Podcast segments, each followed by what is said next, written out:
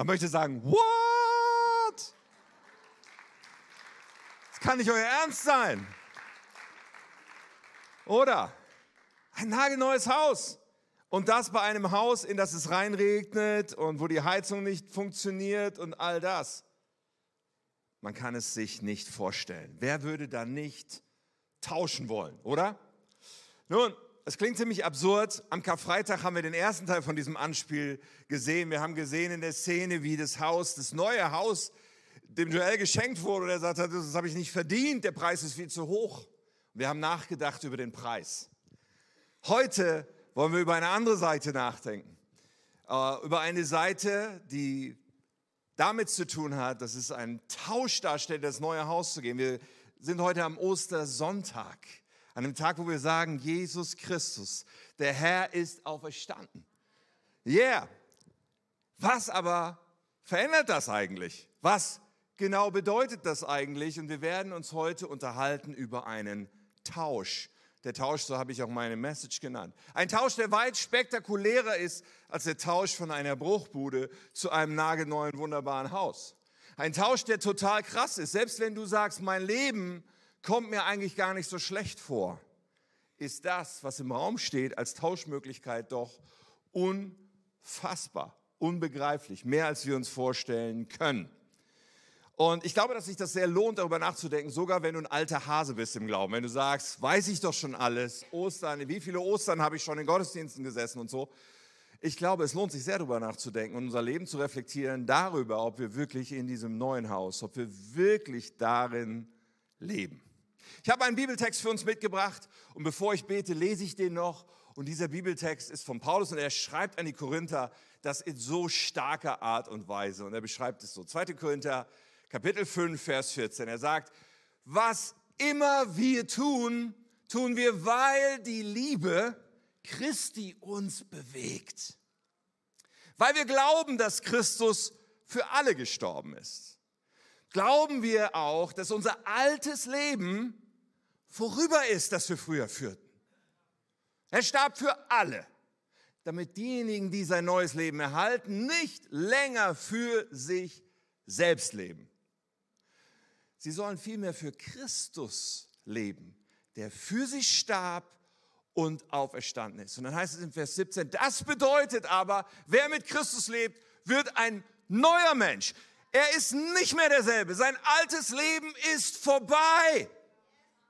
Ein neues Leben hat begonnen. Dieses neue Leben kommt alleine durch Gott, von Gott, der uns durch das, was Christus getan hat, zu sich zurückgeholt hat. Was für ein starker Abschnitt. Jesus Christus, wir danken dir von Herzen. Wir sind heute hier wegen dir. Und wir schauen auf das größte Ereignis der gesamten Geschichte. Du lebst, du bist auferstanden. Aber Herr, ich bete, dass das heute für jeden Einzelnen, der diese Botschaft hört, dass es lebensverändernd ist, was wir heute hier bewegen, dass du uns heute bewegst, dass du, Geist Gottes, wirkst an jedem Herz, uns mehr von dir verstehen lässt und dass wir das ergreifen, dieses neue Leben, Herr, dass wir vollständig in diesem neuen Leben leben und nichts anderes jemals. Danke, Herr. Amen. Ja, ganz dicke Grüße an Schaumburg auch. Wir sind heute wieder als zwei, Gottes, als zwei Standorte zusammen in einem Gottesdienst und wir schauen uns das an. Wir als Familie, wir sind schon einige Male umgezogen. Also seit wir Kinder haben, Katja und ich, sind wir dreimal umgezogen. Der erste Umzug war so, dass sich selbst unsere älteste Tochter Marie nicht daran erinnert, die war noch ganz klein. Der zweite Umzug war dann von Wuppertal nach Wunsdorf. Und da hat Marie, unsere Älteste, das schon voll bewusst mitbekommen und erstmal gesagt, nein, nein, nein, nein, ich will nicht umziehen. Ich will nicht hier weg. Dann waren wir mal in Wunsdorf und sie hat das alles so gesehen und das Neue und so und dann konnte sie sich das schon viel besser vorstellen, umzuziehen. Und irgendwann sind wir dann nochmal umgezogen innerhalb von Wunsdorf, von Bokelo in die Kernstadt. Und da war es unsere jüngste Tochter, die gesagt hat, nein, nein, nein, ich will eigentlich nicht raus aus diesem Haus, wo wir bis jetzt gelebt haben. Ich möchte nicht umziehen. Ähm, aber Normalerweise, man verbessert sich ja, oder? Wenn man umzieht, man tut das, weil man denkt, das Neue ist irgendwie schöner, vielleicht größer. Unser Haus ist zwar kleiner als das davor, aber es ist schöner. So, irgendwie man, man geht zu einem Step. Diese Illustration vom Haus ist schon krass, wenn man sich das überlegt. Aber es ist, glaube ich, eine ganz gute Illustration für das, was wir heute hier bewegen. Für den Tausch von einem alten Leben zu einem neuen. Ja, jeder Vergleich hinkt und das mit dem Haus hat seine Begrenzung. Dennoch will ich das heute so ein bisschen im Hintergrund mit bewegen. Die Bibel spricht von einem neuen Leben. Wir haben Vers 17 gerade gelesen. Das alte Leben ist vorbei und es ist, ja, ein neuer Mensch ein neues Leben hat begonnen. Das ist krass. So dürfen wir uns mal Folgendes klar machen. Und ich will so zur Einleitung ein paar grundlegende Sachen sagen. Das Osterwochenende dreht sich um Tod und Auferstehung.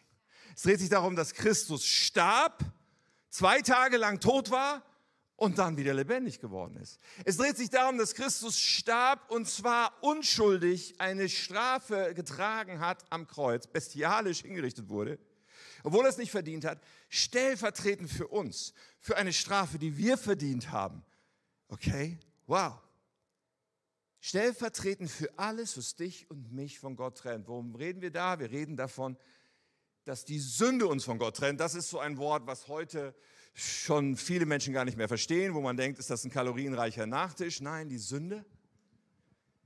Die Sünde ist am Ende auch nicht das, was wir tun, auch wenn natürlich das auch Sünden sein können und oft genug sind, ja, wenn wir das ja aus Egoismus tun und ja, aber der Kern davon ist, dass der Mensch unterwegs ist und sagt, ich will mein eigener Herr sein.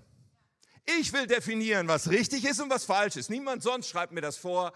Auch ein Gott schreibt mir das nicht vor. Ich selber tue es. Und das ist der Kern des Angebots, den der Feind Gottes dem Menschen gemacht hat, ziemlich am Anfang, bei dem, was wir den Sündenfall nennen. Und wir lesen davon im dritten Kapitel der Bibel, 1. Mose 3. Und da heißt es, Gott weiß, dass Augen geöffnet werden. Hier spricht der Feind zum Menschen. Er sagt, wenn ihr davon esst, also es ging um eine verbotene Frucht, aber dann kommt der entscheidende Teil. Ihr werdet sein wie Gott und das Gute vom Bösen unterscheiden können.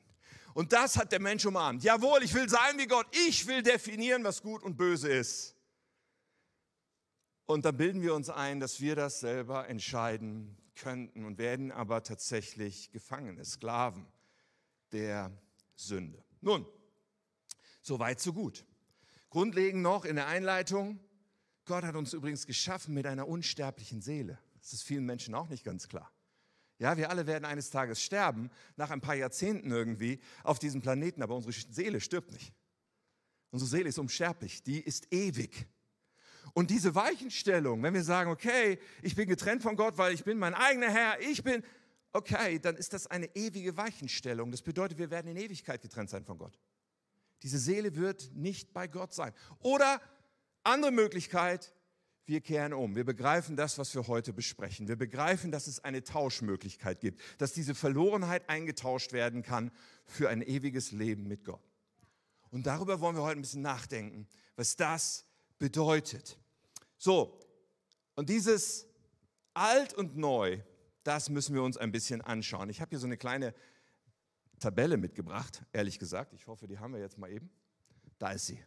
Oh, hatten wir die nicht auch nur so halb? Die Tabelle, wo nur auf einer Seite was war? Ich kein. Ah, wollen ja nicht schon alles spoilern, oder? Also, altes Leben heißt, ich bin mein eigener Herr. Ich lebe für mich selbst. Ich lebe getrennt von Gott.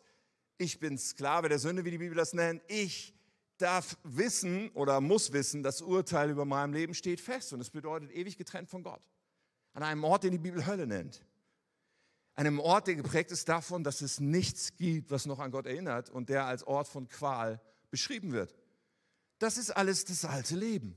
Und wenn wir diesen Korinthertext anschauen, dann beschreibt Paulus darin so einige Sachen, die für das neue Leben stehen. Er sagt, wir leben und tun, was wir tun, weil die Liebe Christi uns bewegt. Ja, das alte Leben ist vorbei. Und dann sagt er, es geht darum, nicht länger für sich selbst zu leben, sondern für Christus zu leben. Also da ist ein neues Leben und das ist gekennzeichnet dadurch, dass Christus mein Herr ist, wenn wir nochmal die Tabelle jetzt haben. Christus ist mein Herr, ich bin nicht mein eigener Herr. Ich lebe für ihn, statt ich lebe für mich selbst. Ich lebe in Verbundenheit, in Beziehung mit Gott, statt getrennt von ihm ich bin nicht mehr Sklave. Das heißt, ich, ich, ich, ich bin nicht jemand, der nicht anders kann, als das zu tun, was nicht Gottes Willen entspricht, sondern Gott hat mich frei gemacht von dieser Macht der Sünde und der Freispruch steht schon fest.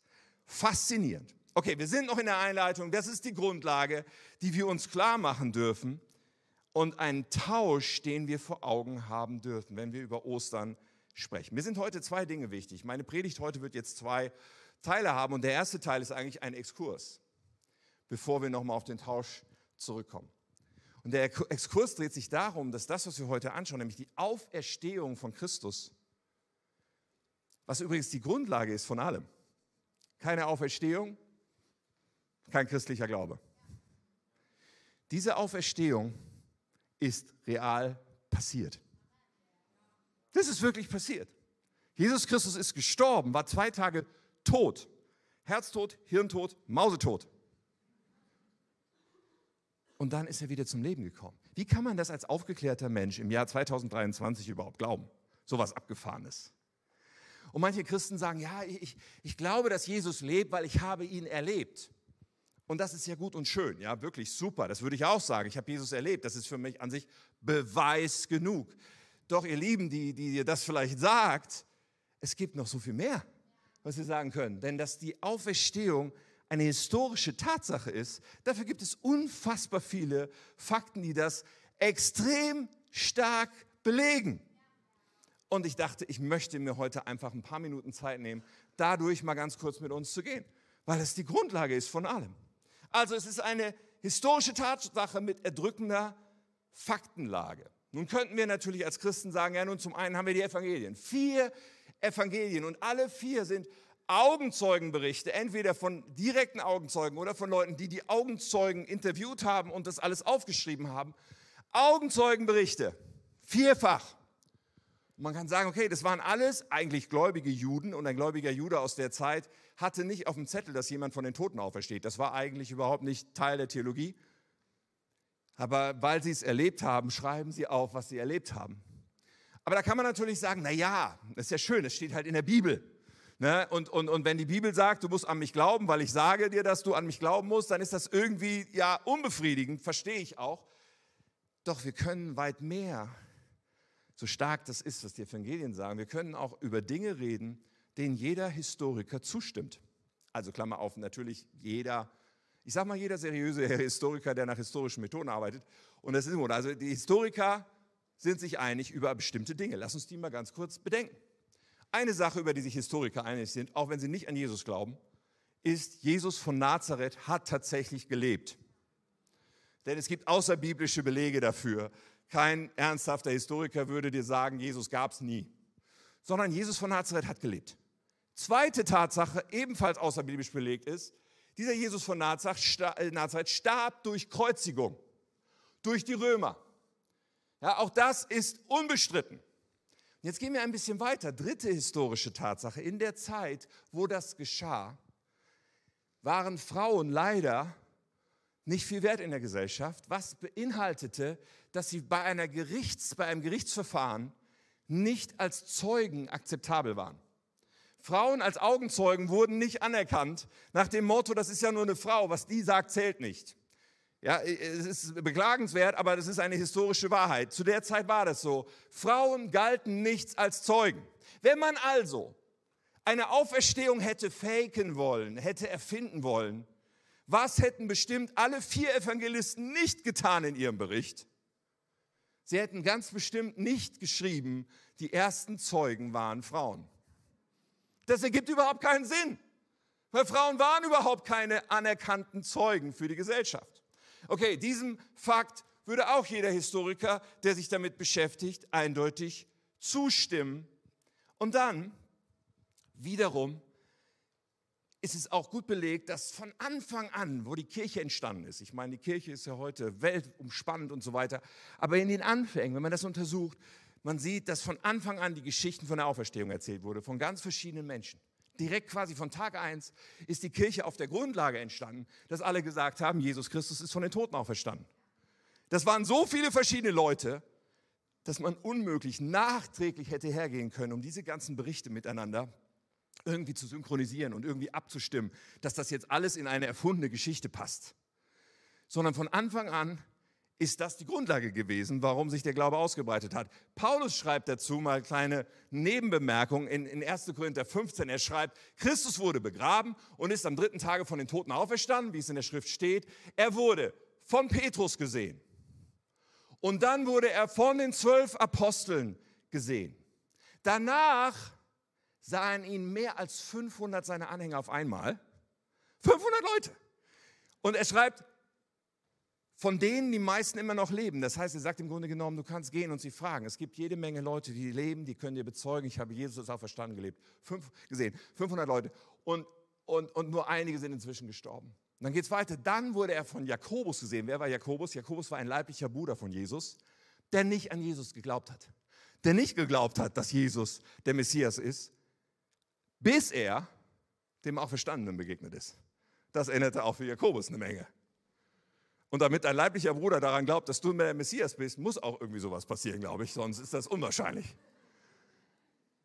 Und dann, als letzter von allen, sagt Paulus, habe auch ich ihn gesehen, so als wäre ich zur falschen Zeit geboren worden. Und er hat ihn erst nach der Himmelfahrt in einer Erscheinung gesehen und wurde von einem Christenverfolger, der nun wirklich überhaupt kein Interesse daran hat, solche Dinge zu sagen, durch dieses Ereignis zu jemandem, der der Verfechter des christlichen Glaubens war im ersten Jahrhundert. So, das ist bemerkenswert. Also über Paulus, Jakobus nachzudenken, ist bemerkenswert. Zurück zu dem, was niemand bestreiten würde. Niemand kann bestreiten, dass die frühe Kirche explosionsartig gewachsen ist von quasi Tag 1 an. Und das ist bemerkenswert. Zu der Zeit von Jesus, also ein paar Jahrzehnte davor und so weiter, gab es immer wieder im Judentum Lehrer, die aufgestanden sind und ein gewisser Messias-Anspruch stand im Raum. Es gab immer wieder welche, die eine Anhängerschaft um sich gesammelt haben. Und die Leute waren so in der Erwartung, wann kommt der Messias, wann befreit er uns von der römischen Herrschaft. Immer wieder gab es sozusagen Anführer, die aufgestanden sind und eine gewisse Nachfolgerschaft hatten.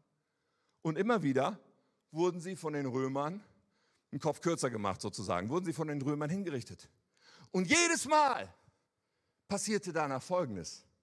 Diese Anhängerschaft zerstreute sich in alle Himmelsrichtungen und das Ganze blieb nur eine kleine Fußnote in der Geschichte. Außer bei einem einzigen Rabbi, nämlich Jesus Christus. Als er gekreuzigt war, hätten die Jünger von ihm niedergeschlagen, entmutigt, hoffnungslos, am Boden zerstört und verängstigt sein müssen.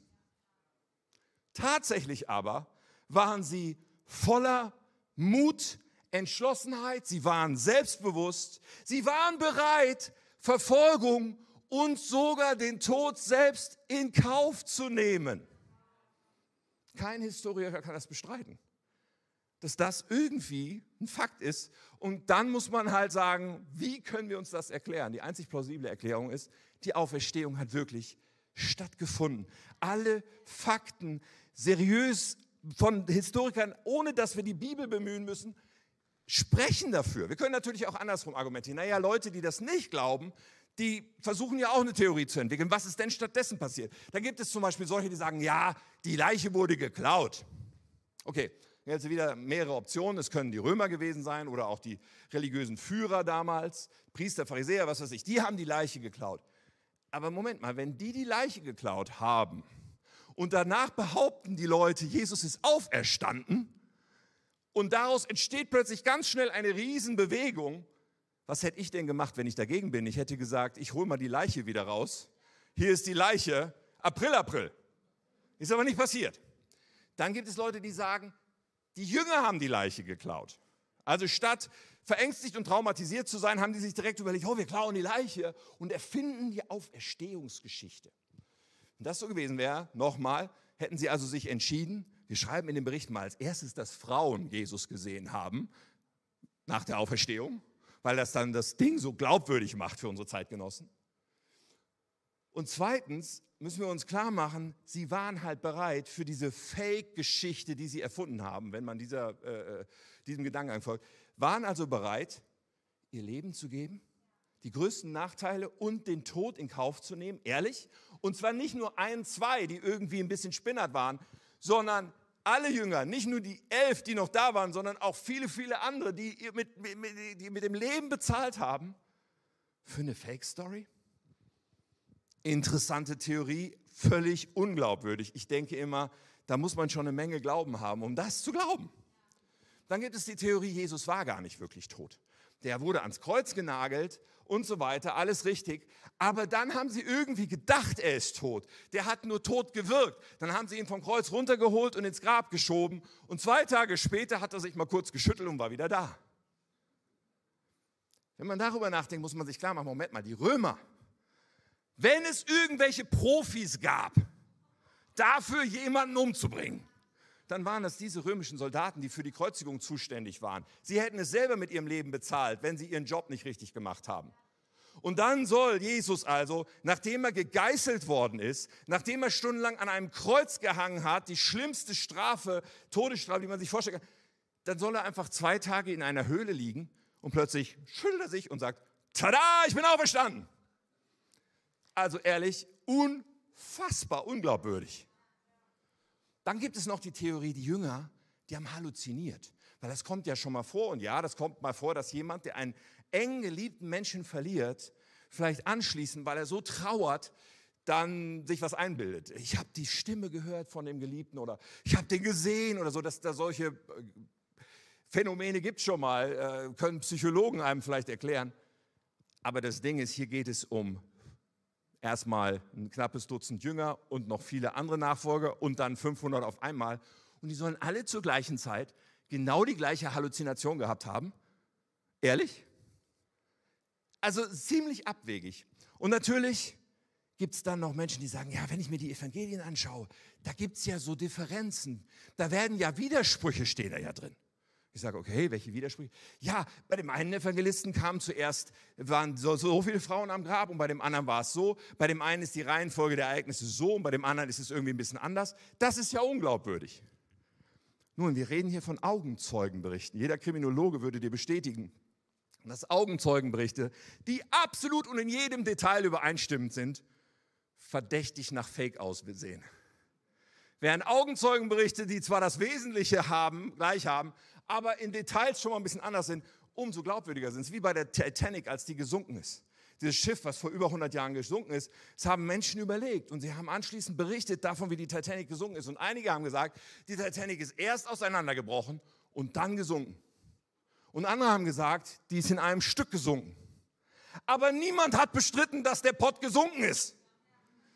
Das Wesentliche war bei allen gleich. Und deswegen, wenn man sich mit diesen Dingen beschäftigt, dann kann man nur zu einem Schluss kommen, denke ich. Aber natürlich gibt es Menschen, die sagen, was nicht wahr sein soll, kann auch nicht wahr sein. Und doch müssen wir eins mal festhalten, mir ist das wichtig an diesem Sonntag, wo wir die Auferstehung von Jesus bedenken. Die Auferstehung ist ein historischer Fakt. Und wenn wir historische Methoden anwenden, können wir zu keinem anderen Ergebnis kommen, als dass sie real passiert ist. Und Paulus sagt über die Auferstehung dann, wenn aber Christus nicht auferstanden ist, 1. Korinther 15, dann ist euer Glaube nutzlos. Ihr seid nach wie vor in euren Sünden gefangen. Das wäre der Punkt. Wenn die Auferstehung nicht passiert ist, keine Wirkung, keine Sündenbefreiung, in diesem Fall wären alle Menschen, die im Glauben an Christus gestorben sind, verloren. Er holt noch mehr aus. Er sagt, wenn der Glaube an Christus nur für dieses Leben Hoffnung gibt, sind wir die elendsten Menschen der Welt. Aber er sagt es dann, nun ist aber Christus als erster von den Toten auferstanden. Christus ist auferstanden. Er ist der Erste, der ein neues Leben demonstriert.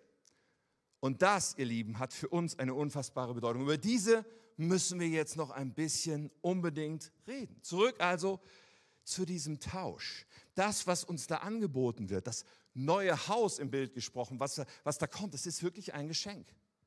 Es ist pure Gnade. Gnade bedeutet, ein Geschenk zu bekommen, was ich nicht verdiene, was ich nie zurückzahlen kann, was, wo ich nichts dafür tun kann. Ich bekomme das als Geschenk, als unverdientes Geschenk der Gnade. Tja, Geschenk klingt ja eigentlich gut, möchte man meinen. Man denkt so, what? Warum nimmst du das Geschenk nicht? Ich meine, viele Menschen nehmen das so in einer Weise und sagen, ja, das klingt schon gut, ich möchte auch in den Himmel kommen und nicht in die Hölle oder sowas. Oder, oder ich möchte auch, dass Gott an meiner Seite ist. Ich möchte auch, wenn es mir schlecht geht, dass ich da auf seine Hilfe zählen kann. Oder? Das nehme ich alles so, aber Menschen manches Mal können dazu neigen zu denken, dieses Geschenk kann man so als Add-on nehmen. Man kann so dieses neue Haus wie so ein Anbau an das alte Haus, so ein extra Zimmer oder manche Menschen hätten gerne so eine Art Schutzbunker. Ja, du darfst den Schutzbunker gerne einbauen und wenn es hart auf hart kommt, dann gehe ich da rein. Aber ansonsten lebe ich weiter in meinem alten. Manche Menschen sagen auch, ja, ein, ein, ein Anbau, aber ich möchte gerne mein altes Haus, ich werde das schon selber renovieren. Ich krempel mal die Ärmel hoch.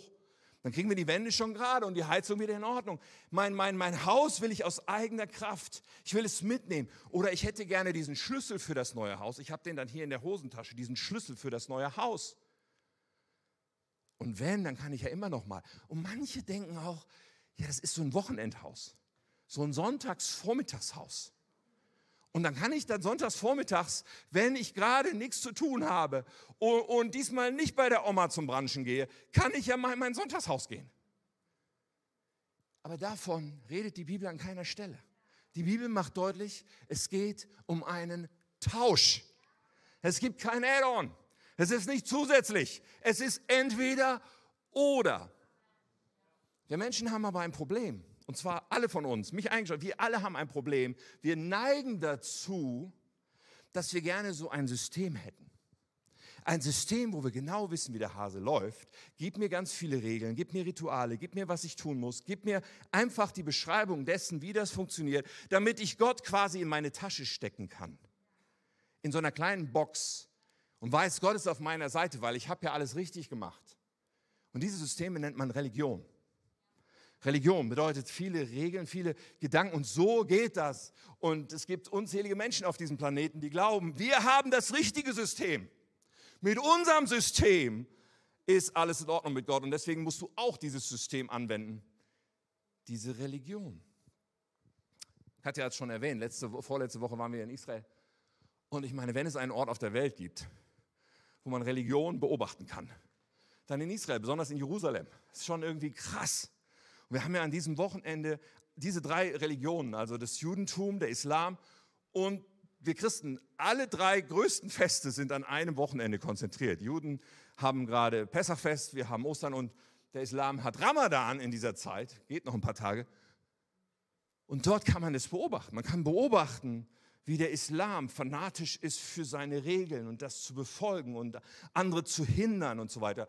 Und, und Mohammed, der ja viele dieser Regeln empfangen hat und im Koran aufgeschrieben hat, äh, die Religion ist entstanden nach dem Judentum und nach dem Christentum. Deswegen gibt es so viele Versatzstücke im Koran. Und Abraham ist auch im Koran und Jesus ist auch im Koran, weil, weil Mohammed hat so alles Mögliche mitverarbeitet, was ihm so begegnet ist. Und am Ende zielt es darauf, die anderen müssen aber plattgemacht werden, die anderen Religionen. Es ist interessant, dass auch für, für den Islam dieser Ort, wo der Tempel der Juden stand, so ein zentraler Ort ist, dass sie da ihren Feldendom gebaut haben, weil da ist ja Mohammed in den Himmel aufgefahren. Und jetzt prügeln sich alle drum. Die Juden haben wir auch beobachtet. Natürlich viele in Israel sind zwar Juden im Sinne von, ja, das ist irgendwie meine Volkszugehörigkeit, meine Kultur, aber nicht unbedingt leben sie einen Glauben besonders aktiv. Aber natürlich gibt es eine wachsende Zahl auch von orthodoxen Juden. Und viele der orthodoxen Juden gehen nicht arbeiten, sondern von morgens bis abends studieren sie die Schriften und beten und, und, und leben komplett für ihre Religion. Der jüdische Staat finanziert es durch quasi Hartz IV, wenn du so willst, ja, das heißt da anders. Und sie, sie leben nur dafür, das zu studieren. Dann gehen sie zur Klagemauer und du beobachtest sie und siehst, wie sie an die Klagemauer so nah ran. Diese Mauer ist übrigens keine Tempelmauer, sondern Herodes hatte ein großes Plateau gebaut und da oben drauf stand der Tempel aber diese Klagemauer gehört einfach, es ist eine Außenmauer von diesem Plateau. Aber es ist der Ort, wo sie am nächsten ran können zu dem geografischen Ort, wo der Tempel stand. Und da dürfen sie beten. Oben auf dem Tempelberg dürfen sie nicht beten, weil der ist unter der Kontrolle der Muslime. Und die würden direkt den Kopf kürzer machen, wenn, wenn sie beten wollen, da oben. Also beten sie an der Klagemauer. Es ist eine Religion natürlich ohne ihr Zentrum, ohne den Tempel, ohne den Ort, wo, wo irgendwie die Schuld durch Opfer beantwortet werden kann. Nun könnte man sagen, ja, aber wir sind ja Christen. Aber ich sag dir, wenn du in Jerusalem das dir anschaust, was unter christlicher Fahne läuft, ist zum Weglaufen. Darf ich das so sagen? Aber ich sage es nicht, um mit dem Finger zu zeigen. Werde ich gleich erklären. Ich sage es, damit wir auch in den Spiegel gucken. Weil wir Menschen haben so sehr diese Tendenz, ein System zu bauen, wo wir unseren Gott in einem kleinen Kästchen in der Tasche haben können. Und davon ist niemand von uns ausgenommen. Aber was man dort natürlich zum Beispiel in der Grabeskirche, und die wird verwaltet von mehreren Konfessionen, Kopten und Orthodoxe und Katholiken, und dann gibt es andere Stellen, wo die Protestanten noch eine Kirche gebaut haben und dies und das. Und was du beobachten kannst, ist, da gibt es Menschen, die sagen, okay, dieser Ort ist heilig. Wenn ich meine Hand nur einmal in dieses Loch stecke, wo, wo sie sagen, wo das Kreuz drin gesteckt hat, dann wird sich mein ganzes Leben. Wenn ich diesen Stein, auf dem Jesus angeblich gelebt, wenn ich den ablecke, wenn ich, wenn ich die, den Schmuck von der Oma da drauflege und den wieder zur Oma bringe, dann wird die auch noch und ich denke, oh, ich würde dich gerne schütteln. Heilige Orte, heilige Rituale, Gebote, die zu befolgen sind. Und diese Konfessionen kloppen sich um diese Grabeskirche, sodass es zwei muslimische Familien braucht, die den Schlüsseldienst machen, weil die Christen sich nicht einigen können. Das ist kein Witz. Also es ist, es ist schon spannend, sich das anzuschauen, wie Menschen ein System von Regeln, von Geboten, von Orten, von Ritualen, von Formen, von Mitgliedschaft, von da muss ich und dann ist alles in Ordnung, dann bin ich gerettet, dann ist alles okay mit Gott. Wie Menschen sich das so basteln. Und wenn Menschen definieren, nun, dann gibt es natürlich den Club, der das so hardcore definiert, mit ganz vielen Regeln. Aber dann kann man ja in Deutschland, findet man auch so christliche Clubs, die, die das so ganz niederschwellig definieren. Es reicht, dass du als Baby getauft wurdest, Mitglied bist, dann ist alles okay. Ansonsten brauchst du dich dein Leben lang eigentlich nicht dafür zu interessieren. Also, es ist schon praktisch, wenn wir Menschen das definieren, oder? Dann können wir schön in unserem alten Haus leben und irgendwie den Glauben haben, dass dieser komische Schlüssel in unserer Tasche uns irgendwann was nützen würde. Nur dieser Schlüssel passt leider nicht mehr dann. Der passt halt nicht. Wir bauen uns diese Regeln. Was will ich sagen? Nun, zunächst will ich noch sagen, dass ich sehr dankbar bin, dass der christliche Glaube seit seiner ganzen Geschichte immer wieder in der Lage war, sich selber zu erneuern. Das sieht man beim Islam jetzt nicht so und beim Judentum, weiß nicht. Der christliche Glaube, schon in der frühkirchlichen Geschichte, aber auch in der Reformation, in der Entstehung der Täuferbewegung, in der Entstehung der Pfingstbewegung, in verschiedenen Sachen, das ist immer Erneuerung gewesen, wo Menschen gesagt haben, wir schauen in die Bibel was steht da wirklich? Und sagen nicht, ich definiere, wie ich meinen Glauben verstehe, sondern das Wort Gottes definiert. Und dadurch ist immer Erneuerung gekommen. Dadurch konnten immer wieder Formen verändert werden, die nämlich am Ende völlig unwichtig sind, um den eigentlichen Kern neu ins Zentrum zu stellen, zu sagen, hey, worum geht es denn eigentlich? Was bedeutet diese Auferstehung denn eigentlich? Was ist eigentlich im Zentrum? Und worum geht es wirklich? Es geht um einen Tausch es geht um ein neues Leben und in diesem Zentrum vom neuen Leben steht eine Beziehung zu Jesus Christus. Eine Beziehung jeden Tag.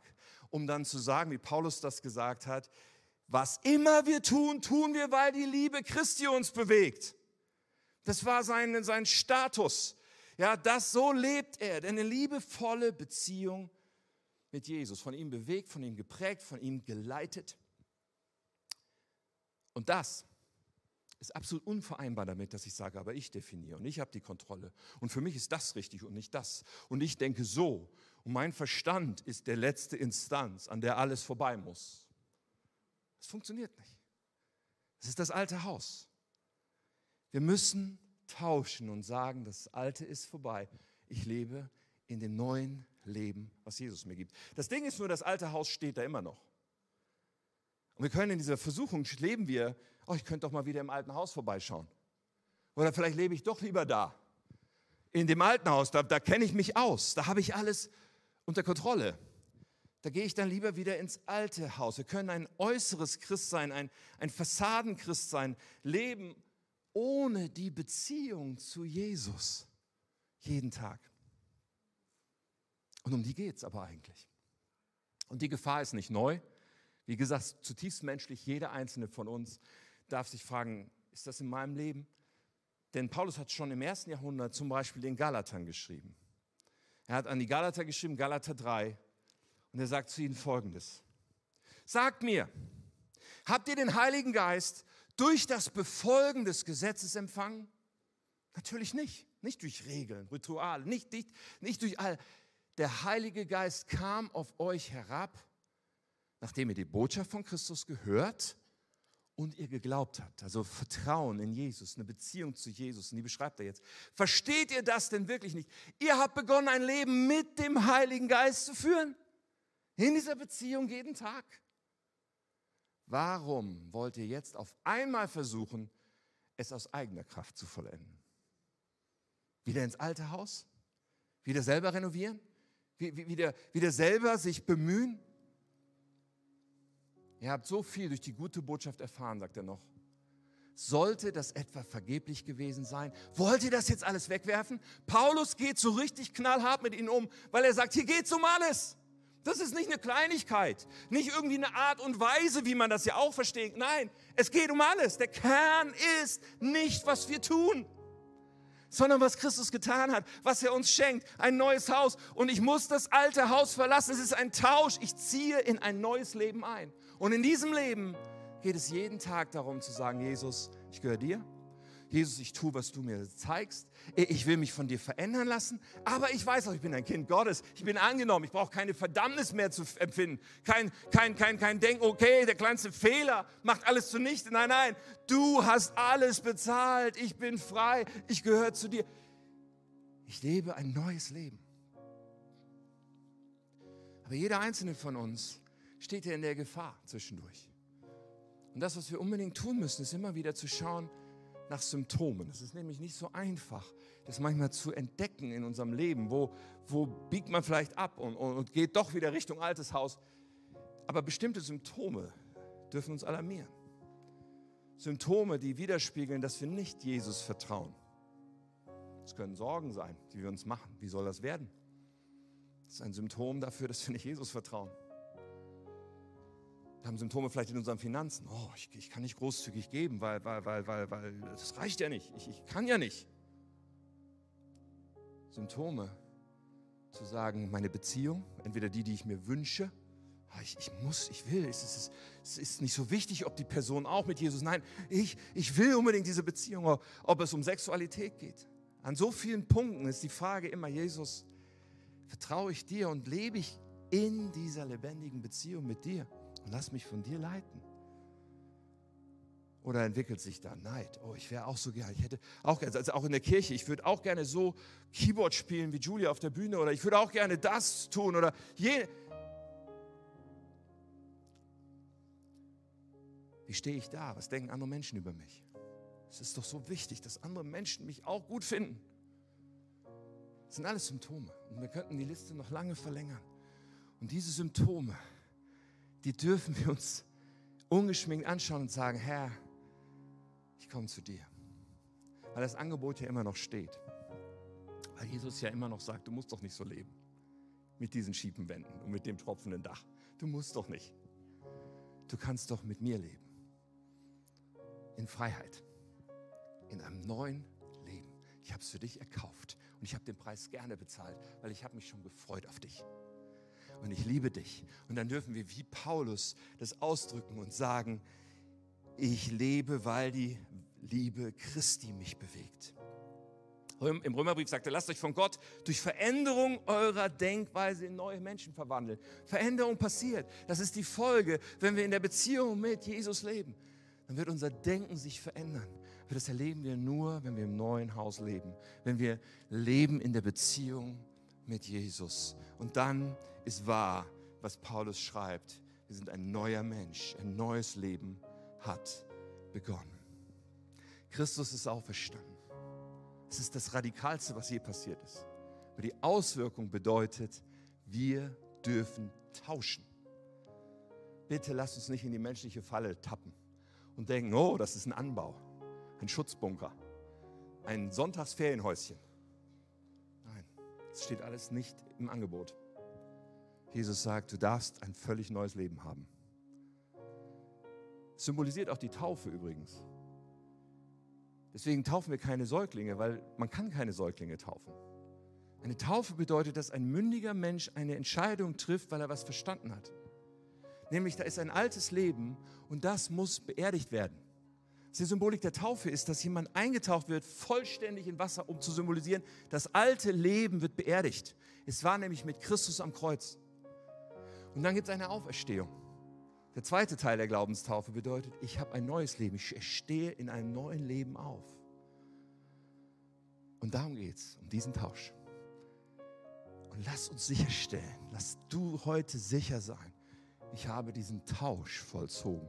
Und da, wo es in meinem Leben noch Symptome gibt vom alten Haus, will ich sagen, no, ich möchte ganz in diesem neuen Leben leben. Und wie ganz wichtig, Jesus verdammt dich nicht. Jesus verurteilt dich nicht. Da, wo wir irgendwie da strugglen, das ist nicht, damit wir uns jetzt schlecht fühlen, sondern die Arme von Jesus sind weit offen.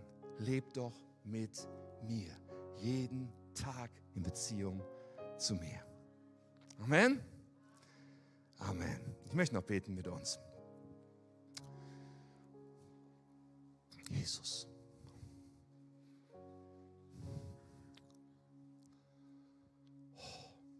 Das ist immer krass, Herr, wenn wir das durchbuchstabieren. Wie umfassend das tatsächlich ist, deine Liebe zu uns, dein Angebot, ein Leben zu leben als Königskinder in Freiheit, frei von Schuld, frei von Verdammnis, frei von Sorgen, frei von, wie soll ich das schaffen, frei von, wie stehe ich da frei von, was passiert nach meinem Tod. Du gibst uns ein Leben hier und in Ewigkeit, was gefüllt ist mit Frieden, was gefüllt ist mit Liebe, was uns fähig macht, aus deiner Liebe herauszuleben. Heiliger Geist, ich bete, dass du jetzt Menschen anrührst, dass du uns aufzeigst, wo wir immer wieder in diesem alten Haus doch noch Zeit verbringen oder irgendwie in unserem Leben das, das, das noch Raum lassen für das Alte. Herr, ich bete, zeig das deutlich auf. Tu dein Werk an uns. Danke, Jesus, dass du die Arme so weit offen hast, dass wir sagen dürfen, Jesus, ich will nichts anderes als mit dir zu leben, in einer Beziehung jeden Tag, jeden Tag geprägt von dir jeden Tag, dir nachfolgen, mein Denken verändern lassen, dich lieben, weil du mich zuerst geliebt hast. Tu dein Werk. Tu dein Werk. Gib dir die Ehre. Team. Das Team wird ein Lied singen. Und ich gebe dir das einfach, oder wir geben dir das als Reaktionszeit, innerlich zu antworten zuhören.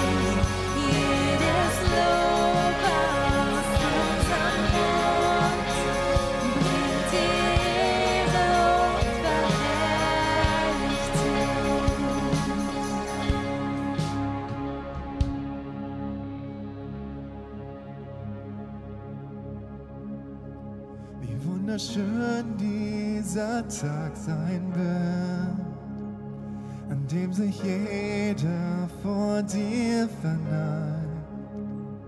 Doch jetzt schon singen